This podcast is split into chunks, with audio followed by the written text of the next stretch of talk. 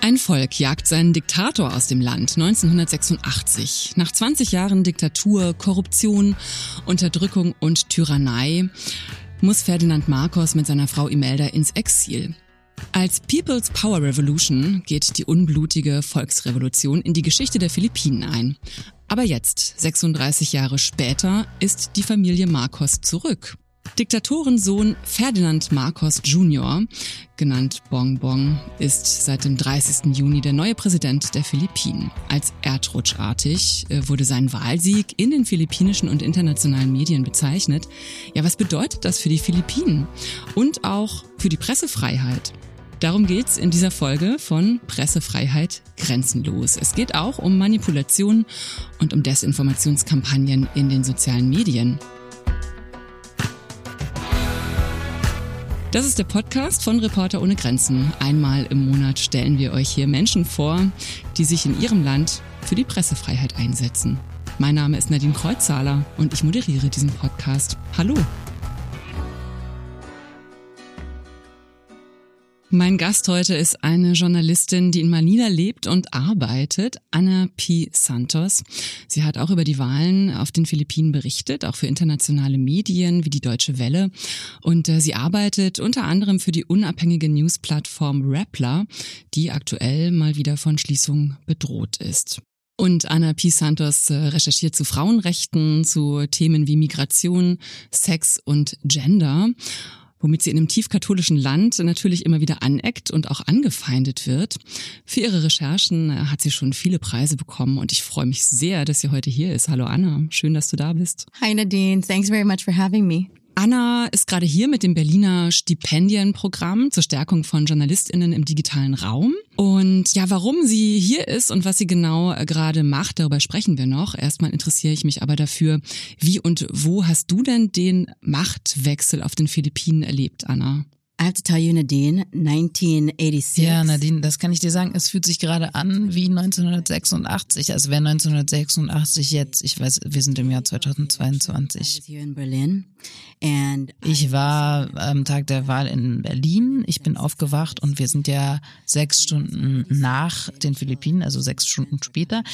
Und ich bin aufgewacht und konnte schon sehen, was die Ergebnisse sind, wollte aber selbst sehen und bin zur Botschaft gegangen, zur philippinischen Botschaft, weil ich äh, die ausländische Stimmauszählung gerne mitverfolgen wollte. Und das sind ja handgeschriebene Zettel, wo du ankreuzt, wen du gewählt hast. Und jedes Mal, wenn der Name Marcos ausgerufen wurde, hat es mir persönlich wehgetan, muss ich sagen. Denn ich war dabei bei den Kampagnen und habe sehr eng verfolgt die Kampagnen der Oppositionsführerin Leni Robredo. Und da war sehr viel Energie und eine sehr schöne Kraft. Und diese Bewegung hieß The Movement. Und es war eine Bewegung, um Marcos aufzuhalten. And there was so much energy and vigor in this und dann, als die Stimmen gezählt wurden der neuen Wahl, ich habe bis dahin die Hoffnung gehabt, dass wir das verhindern könnten, also dass wir aufhalten können, dass es schon wieder einen Marcos an der Macht gibt. That we wouldn't see this day we would see another Marcos in the presidency again. Puh, ich versuche mir das gerade vorzustellen, ähm, diese Situation und wie das für dich äh, gewesen sein muss. Ich glaube, ich kann es mir gar nicht vorstellen, weil ich noch nie in so einer Situation war. Aber wie hast du dich da gefühlt in dem Moment? Initially, I felt disbelief. Da war zunächst ein großer Unglaube. Also ich konnte es nicht glauben. Am Anfang, ich habe natürlich die Zeichen gesehen, die große Desinformationskampagne und auch der Versuch, das Kriegsrecht von früher, dass das als Lüge bezeichnet wird. Und dann war da großer Unglaube und danach kam große Wut, weil ich wusste, was diese Kampagne von Marcos für Mittel benutzt haben. Danach habe ich sehr getrauert. Ich war sehr traurig, weil ich wusste, es wird auch nicht bei diesen sechs Jahren bleiben. Die Vizepräsidentin ist die Tochter von Duterte und trotzdem bleibt bei mir die Hoffnung sehr stark. Also der Glaube an den Widerstand und an die Opposition und die Opposition gegen diese Marcos Duterte-Regierung. That there would still be a resistance and an opposition to a Marcos Duterte presidency and all of the things that we see, the bad things and the unfortunate things that we see it to bring. So ein entscheidender Wahlsieg und du hier in Berlin und nicht auf den Philippinen. Das war bestimmt auch nicht einfach für dich, ne? It was hard. I mean, as a journalist, we're it's in our mind, right? You have to be at that moment.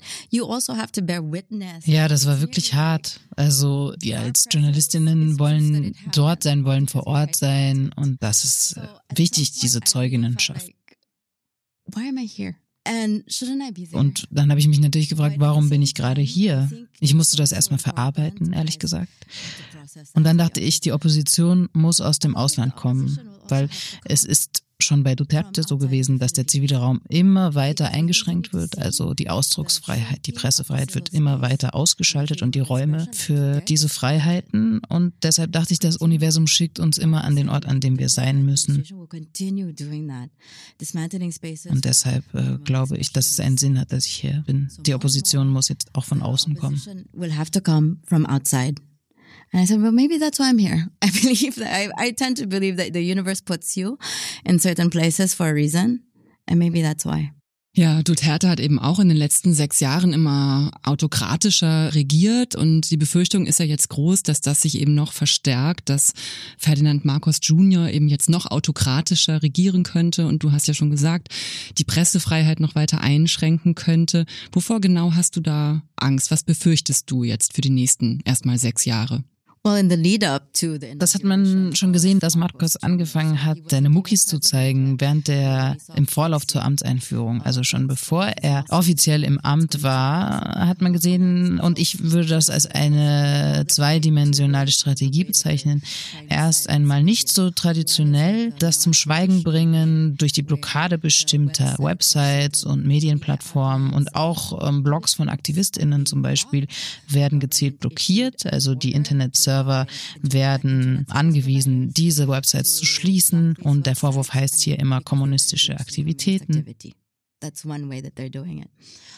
Und dann gibt es die zweite Dimension und das ist die Schließung der Plattform Rappler, einer unabhängigen Plattform, auf der ich auch arbeite.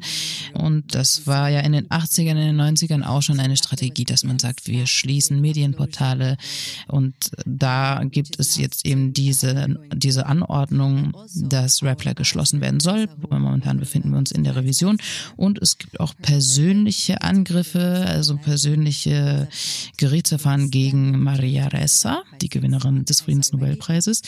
Der wird vorgeworfen, die Cyber, also Internet-Diffamierung und äh, nachdem sie in Revision gegangen ist, hat sie sogar eine acht Monate längere Haftstrafe bekommen. Und all diese Sachen beeinflussen die Art und Weise, wie JournalistInnen Bericht erstatten, wenn es sich um ein Klima handelt, in dem Mobbing herrscht, in dem dauerhaft Angst gemacht wird, ein Klima der Angst herrscht, keine sicheren Orte mehr sind. And then this all influences the kind of reporting that you put out. Nur um das äh, richtig zu verstehen, Maria Ressa ist verurteilt worden zu Haftstrafen, ist aber nicht in Haft momentan, oder? So Maria has been slapped with a number of Maria Ressa wird überzogen von Gerichtsverfahren und Anklagen und vielen Haftstrafen. Also wenn sie für alles verurteilt werden würde, was sie gerade konfrontiert anklagen, müsste sie 100 Jahre lang ins Gefängnis. Dieser Fall, über den ich gesprochen habe, da handelt es sich um Cyber-Diffamierung, Internet-Diffamierung. Und da hat das Revisionsgericht an der Klage festgehalten, also an der Anklage festgehalten, sie nicht revidiert und sogar die Haftzeit verlängert um acht Monate. Und jetzt geht das Ganze zum obersten Gericht. Und wenn ich das einmal sagen darf, stellen wir uns einmal vor, was das für Ressourcen sind, die da verschwendet werden die ganze Zeit, die sie hätte nutzen können für Berichterstattung, für journalistische Arbeit. Und diese Art von Anklage, also Internetdiffamierung, das ist ja nicht nur eine Sache, die Maria Ressa, die Friedensnobelpreisträgerin, betrifft, sondern auch Reich Santos. Das ist ein Freund von mir, ein Investigativjournalist, der sehr tolle Arbeit macht und der in den letzten letzten Tagen einen Artikel rausgebracht hat, worin es heißt, ich habe Angst, ich bin nicht Maria, ich habe nicht ihre Cloud, nicht ihre Weitreiche und auch nicht ihr Netzwerk. Und das bedeutet also, dass es sich um sehr, sehr viele JournalistInnen handelt, nicht nur in den Philippinen, sondern auch auf der ganzen Welt. Das ist eben so eine übliche, typische Strategie, ne? Also JournalistInnen mit Klagen zu überziehen, sie immer wieder ähm, einzuschüchtern, zu schikanieren und damit auch von der Arbeit abzuhalten. Du arbeitest ja auch für Rappler und kennst die Newsplattform, du kennst äh, Leute, die da arbeiten. Jetzt bist du natürlich gerade in Berlin seit ähm, April, aber was bekommst du mit? Wie ist denn da gerade auch die Stimmung bei Rappler und wie ist die Situation? When the closure order was slapped again in uh. Also als dieser Schließungsorder kam, da war Maria Ressa gerade auf Hawaii zusammen mit einer Reporter ohne Grenzen Kollegin Sefina. und dann habe ich in dem Moment natürlich Kontakt aufgenommen zu meinen journalistischen Freundinnen und Freunden. Und da habe ich von denen vor allem gehört, naja, so ist das eben Business as usual. Die machen das mit uns, aber wir werden weiterhin Berichte erstatten, wir werden weiter versuchen, was wir können. Und es gab natürlich auch viel Unterstützung. Ich war nicht in Manila, aber auch ich habe von meinen Freundinnen Nachrichten erhalten, in denen es hieß, wie geht es dir, wir unterstützen dich. Und das ist eine Sache, die uns hilft weiterzumachen. Das sind die Menschen, die uns weiterhin glauben und die sagen, wir brauchen eure Berichterstattung, wir brauchen diese Informationen. As journalists and those people who continue to say that we need this kind of reporting and information. Das scheint mir eine große Motivation zu sein, dieses jetzt erst recht, wir machen weiter und wir müssen ja auch die Leute mit den richtigen Informationen versorgen. Absolutely. And I think that once, you know, when we were we were thinking about what is the state of media now and I was reading about Ja, das stimmt total, auf jeden Fall. Also, das ist ja auch eine Aussage über die Medienwelt im Moment und diese Situation, in der wir sehr viele Vertrauensprobleme haben. Die Leute glauben Bloggern und Influencern mehr als uns und das bedeutet, dass wir besser kommunizieren müssen, denn es gibt ja immer noch diesen Kern von Menschen, die uns lesen und die uns glauben glauben. Und ich glaube, da geht es jetzt darum, mit denen eine tiefere Beziehung einzugehen. Und das, glaube ich, ist die Zukunft der Medien, weil wir sehr lange ja das Monopol hatten. Wir hatten die Leserschaft. Wir mussten nicht beweisen, welche Quellen wir haben. Und jetzt haben Influencer eben viel mehr Erfolg. Und ich glaube, dass das eine Sache ist, die wir, äh, die wir uns anschauen müssen. This is the kind of success that influencers have been able to enjoy with their own audiences, a level of engagement, which I think now we have to think about how we do as journalists. Das ist eine total spannende Frage und natürlich die Frage, mit der wir JournalistInnen uns alle irgendwie beschäftigen und auseinandersetzen müssen. Wie müssen wir uns verändern, um unser Publikum noch zu erreichen? Wie können wir mit unserem Publikum kommunizieren? Ich würde an dieser Stelle gern mal ein bisschen mehr noch über dich sprechen und deinen Weg in den Journalismus. Ich habe über dich gelesen, dass du seit 2009 Journalistin bist, als Journalistin arbeitest. Vorher warst du Bankerin. Da interessiert mich natürlich, was hat dich in den Journalismus gebracht? Aus der Bank raus? I like to say, Nadine, that I took the long scenic route to journalism. I, uh, I graduated with a journalism degree. ja, ich habe den langen Weg in den Journalismus gefunden. Also ich habe meinen Abschluss an der Uni im Journalismus gemacht und dann hat mich, und ich kann mich erinnern, dass ich als Kind immer schreiben wollte. Und dann hat mich meine Mutter tatsächlich davon abgebracht und hat gesagt, welches Geld willst du denn mit Journalismus verdienen? Unglaublich, dass sie das dachte. Und dann bin ich eben Bankerin geworden, weil ich äh, diese traditionellere Arbeit wollte und weil ich auch seit ich erwachsen bin, also mein ganzes Erwachsenenleben lang schon Mutter bin. Und trotzdem hat mich das Schreiben nicht verlassen. Also ist ja eine Sache, die einen nicht verlässt. Und dann habe ich, während ich noch als Bankerin gearbeitet habe, angefangen, eine Sexkolumne für ein Männermagazin zu schreiben. Und da fragen mich alle, wie bist du an diesen Job gekommen? Erst einmal konnte ich sagen, ich bin Mutter, also habe ich Erfahrung mit dem Thema, mit dem Thema Sex. Und außerdem wollte sonst niemand diesen Job. Also war es sehr einfach, in einem katholischen Land diesen Auftrag zu bekommen. Und dann kam es eben dazu von dieser sehr trivialen Sexkolumne, 2007 habe ich das angefangen, dass ich weitergearbeitet habe und gemerkt habe, wie viel Geheimnis und wie viel Tabuisierung rund um das Thema Sex besteht. Und dann hatte ich auch noch eine befreundete Person, die eine ungeplante Schwangerschaft hatte. Und da dachte ich auch, da gibt es Möglichkeiten, solche Dinge aufzuhalten oder das zu vermeiden. Es gibt eine Wahl darin und es gibt Informationen. Gleichzeitig gab es eine andere Person im Freundeskreis, die HIV infiziert war. Und da habe ich gemerkt, ich habe nicht genug Wissen darüber.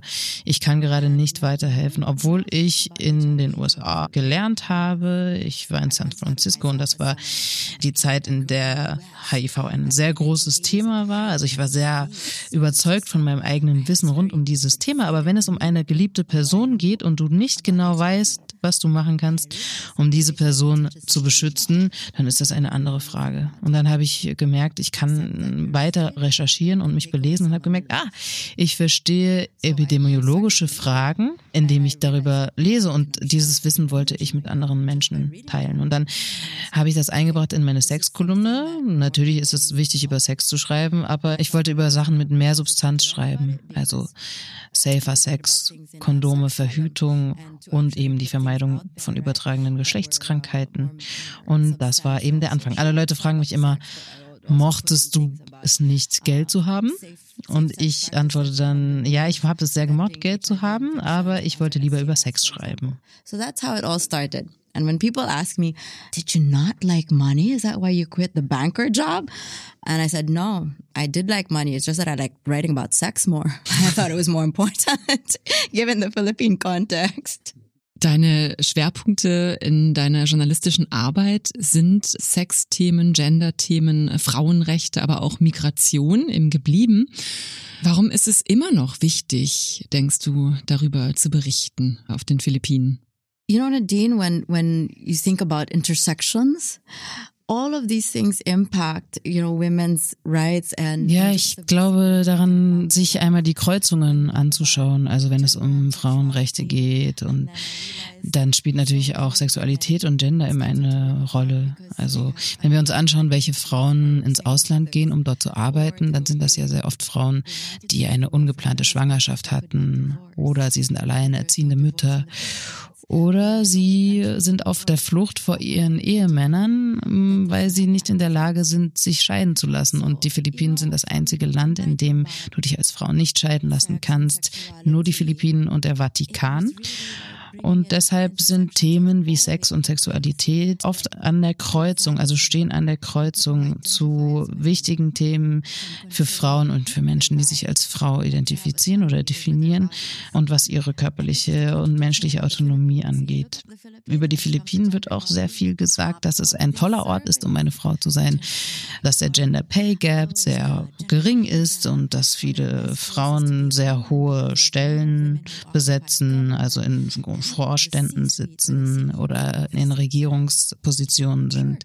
Aber die Dinge, die wirklich wichtig sind, zum Beispiel Verhütung, Schwangerschaftsabbrüche oder Scheidung, da sieht es eher schwierig aus. Natürlich gibt es viel Zugang zu Bildung und zu guten Arbeitsplätzen. Aber wenn es um Herzensthemen geht oder wenn es um Themen geht, die unsere Geschlechtlichkeit betreffen, da haben Kirche und Staat immer noch die Vorherrschaft und bestimmen alles. Also wenn es um die Dinge geht, die dein Leben und äh, wie du dein Leben planen willst, geht. Ja, auf jeden Fall ist es total wichtig, über diese Themen zu berichten, merke ich. Und du machst das ja auf sehr verschiedene Arten und Weisen. Wie ist das eigentlich für dich? Also, wie kommt das an bei, bei den Leuten, bei Freunden, bei Verwandten, aber auch bei, ja, in der Öffentlichkeit? Hast du jemals Schwierigkeiten gehabt wegen deiner Sexkolumne, wegen der Themen, die du angehst? Well, I'll tell you, Nadine, my mother would rather tell her friends that I report on volcanic eruptions and natural disasters. And I do, so she likes that. But, um, Meine Mutter hat es natürlich lieber, wenn ich über Vulkanausbrüche und Naturkatastrophen schreibe. Das mag sie viel lieber, das mache ich auch manchmal, aber das äh, kann sie viel besser akzeptieren. Und für sie und ihre Generationen sind diese Fragen der Sexualität und der körperlichen Autonomie nicht so wichtig gewesen. Und die Frage der sexuellen Rechte. Die primäre Leserschaft für mich ist natürlich mein Kind. Also das ist die wichtigste Person. Und ich möchte, dass mein Kind weiß, deine Mutter schreibt über diese Dinge und sie schämt sich nicht.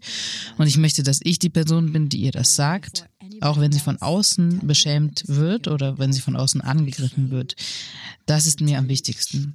That I'm not ashamed of what I'm doing, and neither should you. Those were primarily my first audiences, and then after that, I didn't really care. Then social media came, you know, we, we, we started writing. Und natürlich haben die sozialen Medien alles verändert, die ganze Landschaft verändert. Jetzt haben wir es zu tun mit Trolls und äh, Angriffen. Und da gibt es zwei Beispiele, zwei Kolumnen, die ich geschrieben habe. Einmal die Kolumne, in der es darum ging, dass Babys kein Segen sind. Babies are not a blessing. Da ging es um Verhütung und um darum, dass äh, man das eigene Leben planen will und die Wahl haben will. Und danach wurde ich überzogen von Online-Gebeten. Ganz viele Gebete, in denen es hieß, du tust mir sehr leid und ich bete für dich. Und darauf habe ich natürlich geantwortet, der fünfjährige Junge, der an meine Scheibe klopft und bettelt, braucht eure Gebete vielleicht dringender als ich. My car window every morning begging for alms. I think he deserves your prayers more than I do. But thank you. And and then I was called all sorts of, of names as well, right? For for saying that. Und äh, natürlich wurde ich auch beschimpft im Zuge dessen. Und eine zweite Kolumne, die ich geschrieben habe, da ging es um den Präsidenten Duterte. Und äh, viele Zuhörende kennen ihn bestimmt, weil er bekannt ist als der Bad Boy in der Politik, weil er ein sehr dreckiges Mundwerk hat, sehr vulgär spricht und sehr offen Witze über Vergewaltigung macht. Und das sind Dinge, die ich mir immer wieder anhören musste und die ich auf meinem Feed immer wieder lesen musste. All the time because I would have to see it on my feed. So I wrote a column about the president and I called it Talk Do Dirty to Me. Und äh, dann habe ich eben einen Artikel geschrieben, der hieß Talk Do Dirty. Ein sehr satirischer Text und sehr aufgeladen, sexuell aufgeladen. Und da haben natürlich manche Leute sehr stark darauf reagiert und haben gefragt, sag mal, stehst du auf diesen Präsidenten ähm, oder beschimpfst du ihn gerade eigentlich? Und wie kann eine Frau auf so eine Art über den Präsidenten schreiben? Natürlich bekam ich dafür auch sehr viel Beschimpfungen. So I was attacked a lot for that and called all sorts of names. And, you know, it's- Und ich dachte mir, naja, diese kurze Zeit, in der ich berüchtigt bin, das ist normal als Journalistin, das gehört dazu und das wird vorbeigehen. Das Ganze hat einen Wendepunkt erfahren in dem Moment, als ein Bild von mir zusammen mit meinem Kind gepostet for wurde. me was when somebody posted a picture of me and my kid. What? hmm They found a photo of us, me. It was my Facebook Das war mein Hintergrundbild auf Facebook und das hat alles geändert, denn wenn es um mich geht, dann ist das alles okay, aber sobald das auch andere Menschen betrifft, also meine Familie und Freundinnen und Freunde, die dann auch, nach denen dann auch gesucht wurde im Internet, dann bekommt das alles eine andere neue Dimension. Und da in dem Moment bin ich offline gegangen und habe alle sozialen Medienkanäle abgeschaltet. Und für mich ist es am wichtigsten, dass ich eine Mutter bin. Ich bin primär eine Mutter und danach eine Journalistin. Also von diesem Punkt an bin ich vorsichtiger geworden und habe gemerkt, dass es wichtig ist, sicher zu sein, denn die sozialen Medien haben die Medienlandschaft für immer verändert. vigilant and more aware of how I better protect myself online and what kind of information I put about myself online. It, social media and just changed the dynamics of journalism forever. Ja, auf jeden Fall. Also es klingt total bedrohlich. Das äh, muss dir tatsächlich ja auch Angst gemacht haben. Ich meine, sobald die Familie ins Spiel kommt, das eigene Kind ins Spiel kommt, das ist ja absolut gar nicht mehr äh, lustig, im Gegenteil. Und merkst du denn, dass du jetzt, also du hast ja gesagt, du schützt dich jetzt mehr. Glaubst du denn, dass Frauen generell in den sozialen Medien als Journalistinnen vorsichtiger sein müssen? Absolutely. We, as Ich würde sagen, ja, definitiv ist es so, weil wir als Frauen zum Ziel gemacht werden im Internet und in den sozialen Themen. Und es handelt sich dabei ja auch um so sehr körperliche, sehr direkte Angriffe, dass es heißt, du bist hässlich, du bist fett, du bist sexy, zu sexy. Naja, ich schreibe zum Beispiel über Sex, was wollt ihr? Und dann hat sich für mich etwas Großes getan. Also der Höhepunkt wurde erreicht, als als ich meine erste Vergewaltigungsfantasie lesen musste. Und das war eine sehr detaillierte Fantasie, die da beschrieben wurde. Und ich dachte mir als erstes, naja, da hat einer aber ganz schön viel Zeit übrig. Und dann habe ich das aber gelöscht und dachte mir danach, vielleicht hätte ich das nicht löschen sollen, vielleicht hätte ich das lieber lassen sollen. Aber ich konnte es, also ich habe es nicht geschafft, mir das durchzulesen, weil ich habe mich verletzt gefühlt, ich habe mich angegriffen gefühlt, obwohl mir körperlich nichts passiert ist. Und dann habe ich kurz überlegt, ist das eine irrationale Reaktion, ist das eine Überreaktion? Und es gibt eben Studien darüber, dass weibliche Journalistinnen, also Journalistinnen, 30 Prozent mehr betroffen sind oder mehr Angriffen ausgesetzt sind von Trolling, von Angriffskampagnen und eben Dingen und Beschimpfungskampagnen, die sehr körperlich werden. Und diese Online-Beschimpfungen und diese Online-Beleidigungen übersetzen sich auch in manchen Fällen ins echte Leben, also zu tätlicher Gewalt. Und deswegen glaube ich ja definitiv, dass wir als Frauen, als Journalistinnen sehr viel verwundbarer sind in diesem Bereich. So I think that's where, you know, as female journalists, we're more vulnerable and at risk when it comes to digital attacks and online threats. War das auch eine Motivation für dich, dich für das Berliner Stipendienprogramm äh, zu bewerben von Reporter ohne Grenzen? Das soll ja Journalistinnen eben stärken, sich im digitalen Raum äh, zu bewegen. Absolutely. I think that all of us had. I mean, ja, absolut. Ähm, also ich habe mit den anderen Stipendiatinnen gesprochen und da war es sehr oft so, dass wir eine Drohung erhalten haben und danach haben wir uns beschäftigt mit dem Thema digitale Sicherheit, weil man denkt ja nicht daran, beim journalistischen Arbeiten gibt es diese Deadlines und es gibt diesen Zeitdruck und du musst schnell etwas auf Twitter posten, so schnell wie möglich. Und die Sicherheitsfragen sind eher im Hintergrund Hinterkopf. Aber man sagt ja, Sicherheit ist eine Gewohnheit. Das ist wie das Anschnallen im Auto oder das Helm anziehen. Da geht es nicht darum, dass du, nachdem dir etwas passiert ist, den Helm anziehst, sondern es geht darum, die Verletzung zu verhindern. Und deshalb glaube ich, dass es wichtig ist, diese Sicherheitsfragen in die tägliche journalistische Arbeit, in das Berichten mit einzubetten und in die Art zu arbeiten. You know, move forward as a journalist and in my reporting space.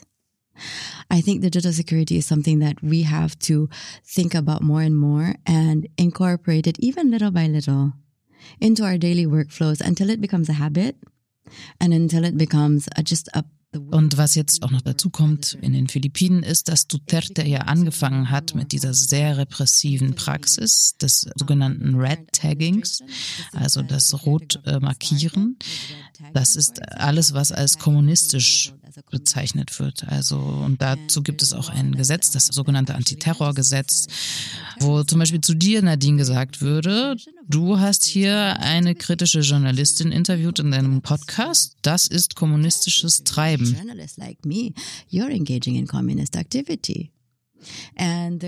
Und auf dieser Grundlage wirst du eben schikaniert. Eine Kollegin zum Beispiel hat drei Monate in Haft gesessen wegen eben genau diesem Vorwurf kommunistisches Treiben.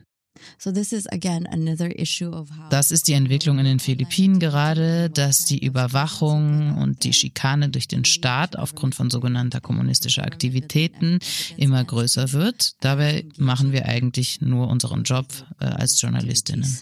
And being punished for it when all you're doing is being a journalist. Weil wir jetzt gerade nochmal über den Staat sprechen und die Regierung auf den Philippinen, die ja gerade eine, erst eine neue geworden ist. Ferdinand Marcos Jr. ist gerade gewählt worden als neuer Präsident. Würde ich auch gern nochmal darauf zu sprechen kommen, was du ganz am Anfang erzählt hast. Du hast ja schon gesagt, die sozialen Medien haben eine ganz große Rolle gespielt beim Wahlsieg von ihm und Desinformationskampagnen haben ihm geholfen, dass er jetzt Präsident ist. Was gehörte dazu? Kannst du es ein bisschen beschreiben? The Marcos presidency or the Marcos campaign was really built on a massive disinformation infrastructure. Ja, also wenn wir uns mal anschauen, was diese massive Desinformationskampagne, wie die ausgesehen hat und dass da eine riesige Infrastruktur dahinter steckt. Also die Marcos-Kampagne war auf YouTube unterwegs. Ähm, Marcos hat einen eigenen Videolog, also einen eigenen Videokanal gehabt und er hat äh, jegliche Interviews abgelehnt. Er hat mit keinen JournalistInnen gesprochen und hat auch an keinen Präsidentendebatten teilgenommen. Also konnte er komplett kontrollieren, welche Informationen rausgehen an die Öffentlichkeit und gleichzeitig hat er es geschafft, den schwierigen Fragen zu entgehen, also Fragen über die Phase, in der das Kriegsrecht eingesetzt wurde und auch die Frage nach, das wissen wir sicher alle, die Geschichte von Imeldas Schuhen, das waren die Gelder des Staates, die da benutzt wurden und außerdem die ganzen Menschen, die verschwunden geworden sind. Also das war die Zeit, in der Marcos brutal herrschte und jegliche Dissidenz beiseite geschafft hat. Even using Facebook live streaming to talk about the, the positives of the Marcos dictatorship and really repositioning it as All das wurde weiß gewaschen und zur Seite geschoben und das mit Hilfe von Influencern, die auf Facebook per Livestream sogar unterwegs waren, um äh, diese Zeit, in der Marcos Senior, also der erste Präsident Marcos, geherrscht hat. Und diese Zeit wird jetzt, also seine Präsidentschaft wird jetzt hervorgehoben und als die goldenen Jahre bezeichnet, in die man sich zurücksehnt. Und äh, da gibt es eben zwei verschiedene Strategien. Also einmal gibt es die YouTube, TikTok, Instagram Strategie, also jeglichen Kontrollen zu entgehen und auch, dass diese Strategie sich entzieht den Kontrollen des Rates oder der Kommission, die sich um die Regeln für Wahlkampagnen kümmert. Also ein Blogger oder ein Vlogger äh, kann sagen, na ja, das war meine persönliche Meinung. Das ist keine Unterstützung der Kampagne. Das sind die traditionelleren Wege, aber es gibt ja auch noch perfidere, viel harmloser scheinende Strategien, zum Beispiel Fanfiction dass es zum Beispiel sehr viel Fanfiction gibt über den Sohn von Bonbon Marcos, der jetzt ein junger Mann ist und zu einer romantischen Figur hervorgehoben wird. Also da würde ich zum Beispiel schreiben, ich bin Anna, ich bin 20 Jahre alt und ich bin verliebt in Sandro Marcos. Und er wird bald ein wichtiger Politiker werden. Ein wichtiger Politiker. Da sehen wir, dass da auch eingebettet werden Pläne für die Zukunft dieser Familie. That already sets up the stage, right? For what they want their family to be in the future. Also diese Vorstellung von dieser Fanfiction, das ist so eine gerissene Desinformationsstrategie, weil eine junge 20-Jährige, die Fanfiction schreibt, wird ja nur ganz äh, schwer als Desinformationsagentin bezichtigt. Und außerdem gibt es auch noch einen Trailer für einen Film, der bald rauskommen soll. Da geht es um die Revolution von 1986. Und das muss man ganz klar sagen, 1986, da handelt es sich um eine friedliche Revolution, die den Präsidenten gestürzt hat und der musste dann mit seiner Familie ins Exil. Und im Film wird das aber dargestellt als eine wütende, brutale Menge, die gewaltsam vorgeht. Und die Familie Marcos sind auf einmal die Opfer. Das ist eine Sache, die ist unglaublich und besorgniserregend. Now this movie repositions them as a family that was driven out of the palace by an angry mob. And they are now the victims. It's incredible how this is made into a movie. And I worry about how the reach of a movie Jetzt ist also die Frage, wie bekommt man den Zugang zum Publikum? Und außerdem ist auch die Frage, oder das ist ja ein sehr weites Publikum, das vielleicht erreicht wird über diesen Film. Und auch an dieser Stelle wird die künstlerische Freiheit missbraucht und indem gesagt wird, wir möchten uns nicht zensieren. Das ist ein Film, den wir machen. Und das ist eine Sache, die wir kritisch betrachten müssen. Diese Normalisierung von Desinformation über Blogs und äh, in Filmen etc. Of the normalization of disinformation on such things as a WhatsApp, a WhatsApp, Wattpad, a Wattpad blog or a movie. Das ist echt gruselig und äh, total beängstigend, welche Dimensionen das annimmt. Das ist ja Geschichtsverfälschung verknüpft mit äh, Desinformationskampagnen und dann auch noch mit Mitteln, die die Massen erreichen. Maria Reza hat schon von einer neuen Dimension von Manipulation gesprochen und dass es auch zur Blaupause werden könnte. Also auch in anderen Ländern könnte das ja genau so und wird es vielleicht auch schon so als Strategie angewendet. Was denkst du darüber? Wie viel Angst müssen wir haben? Maria was one of the first ones to talk about how Facebook was a place for behavioral modification. Ja, Maria war eine der ersten, die über Facebook kritisch gesprochen hat und gesagt hat, Facebook, da handelt es sich um eine Verhaltensmanipulation oder um eine Verhaltensmodifikation. Und die Leute haben gesagt, naja, ich poste über meinen Hund und das Essen, das ich gerade esse und so. Aber das hat sich später dann doch bewahrheitet, was sie da gesehen hat. Also jetzt gibt es ja sehr gut dokumentierte Fälle, zum Beispiel der Fall Cambridge Analytica, was die auch gezeigt haben, dass es sehr klare Einflussnahmen gibt und Algorithmen, die unser Wahlverhalten beeinflussen und auch unsere Meinung, unsere politische Meinung. Da geht es ja nicht nur um diese rechte Politik, die gepusht wird, es geht auch um Frauenrechte und das sehen wir jetzt ja auch bei der Supreme Court Entscheidung Roe versus Wade zu kippen. Also das glaube ich, ist eine Frage, mit der wir uns als Journalistinnen dringend beschäftigen müssen, dass es nicht nur darum geht, die Wahrheit ans Licht zu bringen, es geht auch darum, die Wahrheit zu verteidigen, weil die jetzt unter Beschuss ist gerade. Und diese Algorithmen sind sehr stark und können eben rütteln an einer Wahrheit. Also Maria Ressa hat gesagt, eine Lüge, die tausendmal hervorgebracht wird, wird irgendwann zur Wahrheit. Deshalb glaube ich, eine neue Beziehung zur Leserschaft ist notwendig. Wir müssen an die Herzen der Leserschaft ran und eine vertrauensbasierte Beziehung zu ihnen entwickeln. Heads and facts, but also in the heart, how we make them feel about the news that we put out and then how we can continue to build trust-based relationships with them. Und dafür ist es auch total wichtig, die Mechanismen im Netz besser zu verstehen und eben nicht nur für seine eigene digitale Sicherheit zu sorgen, sondern eben auch, ja, verstehen zu können, wie diese Strategien online funktionieren. Und das Berliner Stipendienprogramm von Reporter ohne Grenzen zur Stärkung von Journalistinnen im digitalen Raum möchte eben genau dies Medienschaffende da besser präparieren. Anna ist Teilnehmerin dieses Stipendienprogramms und ich begrüße jetzt hier bei uns noch Tillmann Klaus, Programmleiter des Berliner Stipendienprogramms. Hallo. Ja, hallo. Tillmann, wie möchte denn das Programm durch Trainings eben dafür sorgen, dass genau das passiert, dass JournalistInnen da sicherer werden und auch mehr Verständnis entwickeln dafür, wie die Dinge im Netz eben funktionieren.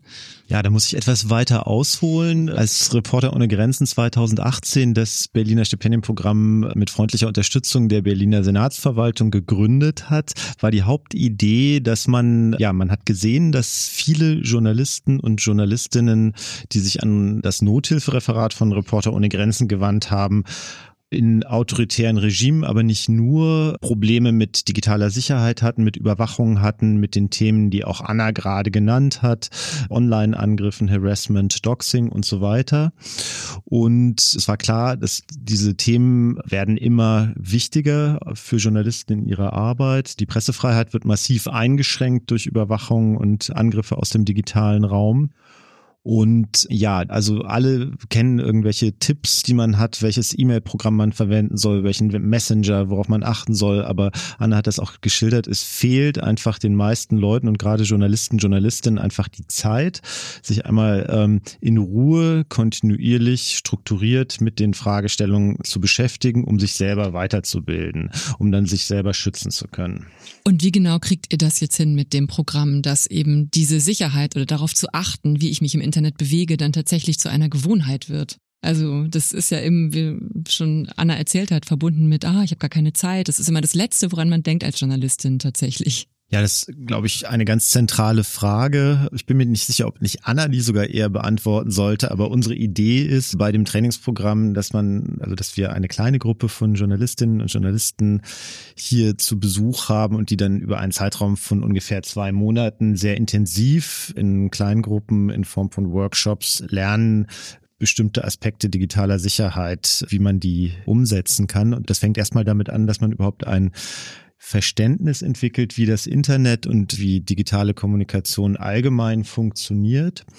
Und dann wird versucht, äh, sozusagen einzelne Handlungsanweisungen zu entwickeln. Aber es gibt da auch nicht ein Schema F, sondern ganz entscheidend ist, dass man schauen muss, welche Bedrohungslage, welcher Bedrohung ist man selbst ausgesetzt. Und das kann durchaus sehr unterschiedlich sein. Wir erleben das in unserem Programm sehr stark. Wir haben ja, was also sehr toll ist und für uns als Organisation auch eine große Freude und Bereicherung. Wir haben Journalistinnen und Journalisten aus aller Welt bei uns zu Gast und viele Phänomene ähneln sich. Also das, was Anna beschrieben hat, Doxing, Hate Speech, gerade auch äh, gegen Frauen, ist leider ein globales Phänomen, aber es ist ein Unterschied, ob man aus einem Bürgerkriegsland kommt oder aus einem mit Hochtechnologie versehenem Land. Und entsprechend muss man sich dann auch vorbereiten und Strategien entwickeln, wie man dann auf diese konkreten Bedrohungen reagieren kann. Und da stellt sich dann zum Beispiel die Frage als erstes, wer ist mein Gegner, meine Gegnerin, mit wem habe ich es da zu tun, was können die technisch, welche rechtlichen Möglichkeiten haben die?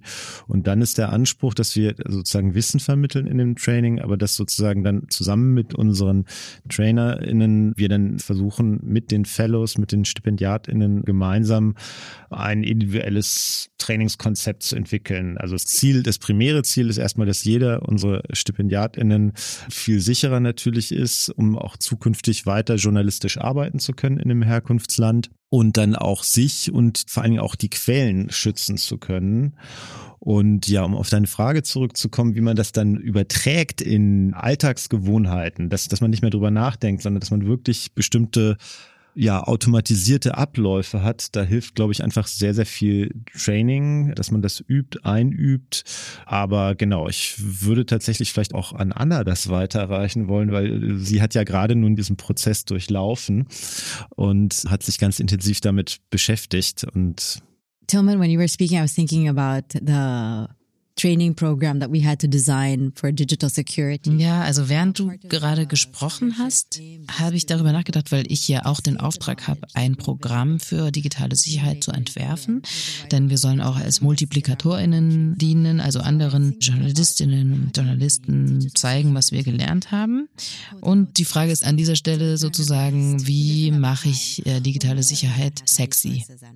Und ähm, das ohne große Ressourcen zu haben. Also das ist natürlich nicht so leicht, aber ich habe dann darüber nachgedacht, wie gut das geklappt hat im Falle der Pandemie, also im Falle von Covid-19. Da haben auf einmal alle Masken getragen, weil es klar war, hm, wenn du keine Maske trägst und in engem Kontakt bist, kannst du dich anstecken. Und genauso haben alle angefangen, ihre Hände zu waschen, weil auch die Übertragung über die Hände ein wichtiges Thema war.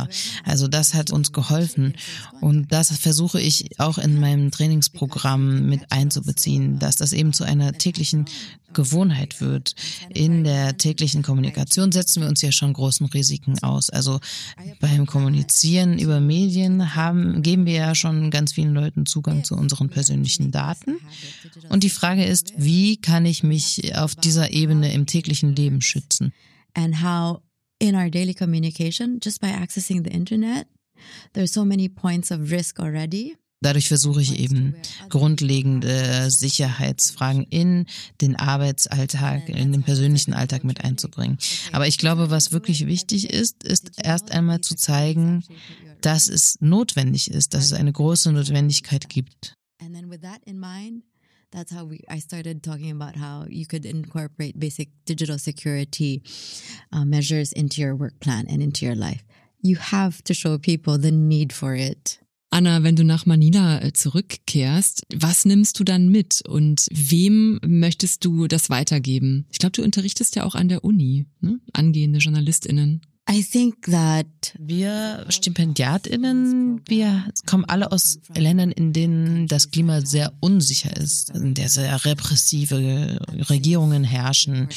Und durch dieses Programm ist es für mich möglich, ohne Angst weiterzuarbeiten. Also die Angst, etwas abzulegen. Und ähm, Nadine, ich muss sagen, ich kann es kaum beschreiben, diese Situation, in der wir uns gerade befinden, dass Rappler und Maria, die ja eine Nobelpreisträgerin ist, so massiv angegriffen werden. Und das zeigt auch diese Haltung der Regierung, dass man sagt, na ja, du hast einen Friedensnobelpreis, mir egal. Und welche Botschaft sendet das an andere JournalistInnen? Also ich zum Beispiel habe keinen Nobelpreis. Und so lernen wir etwas sicherer weiterzumachen mit einer stabileren Rüstung und uns diesem sehr mächtigen Gegner zu stellen. Against a really formidable foe.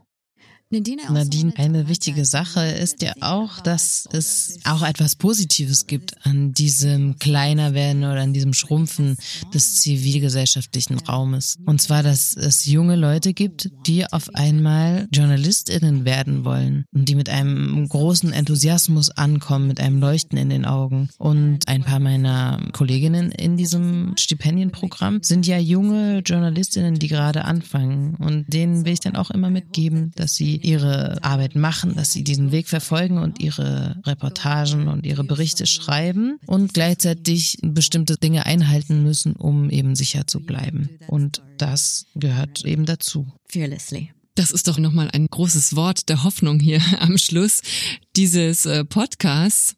Vielen Dank, Anna P. Santos, äh, dass du hier warst und deine Geschichte und deine Gedanken und Erfahrungen mit uns geteilt hast. Vielen Dank und mir hat's auch viel Spaß gemacht. Und Tilman Klaus, Programmleiter des Berliner Stipendienprogramms von Reporter ohne Grenzen. Vielen Dank, dass auch du hier warst und ein bisschen was erzählt hast über dieses Programm. Danke auch. Reporter ohne Grenzen hat übrigens auch eine Petition gestartet, um gegen die Strafverfolgung von Maria Reza zu protestieren und auch natürlich dazu aufzufordern, die Attacken auf unabhängige Medien auf den Philippinen sofort einzustellen. Und Reporter ohne Grenzen hat das auch schon in den vergangenen Monaten getan als Teil der Hold the Line Koalition aus über 80 verschiedenen Organisationen. Und ihr könnt diese Petition auch gerne unterschreiben, natürlich. Vielen Dank fürs Zuhören. Ihr findet diesen Podcast Pressefreiheit grenzenlos überall da, wo es Podcasts gibt. Bei iTunes zum Beispiel, bei Spotify, bei Amazon Music oder Deezer und auch auf der Website von Reporter ohne Grenzen. Ich bin Nadine Kreuzhaler und freue mich natürlich auch über Kommentare und Bewertungen überall da, wo es geht. Ich sage Tschüss und bis zum nächsten Mal.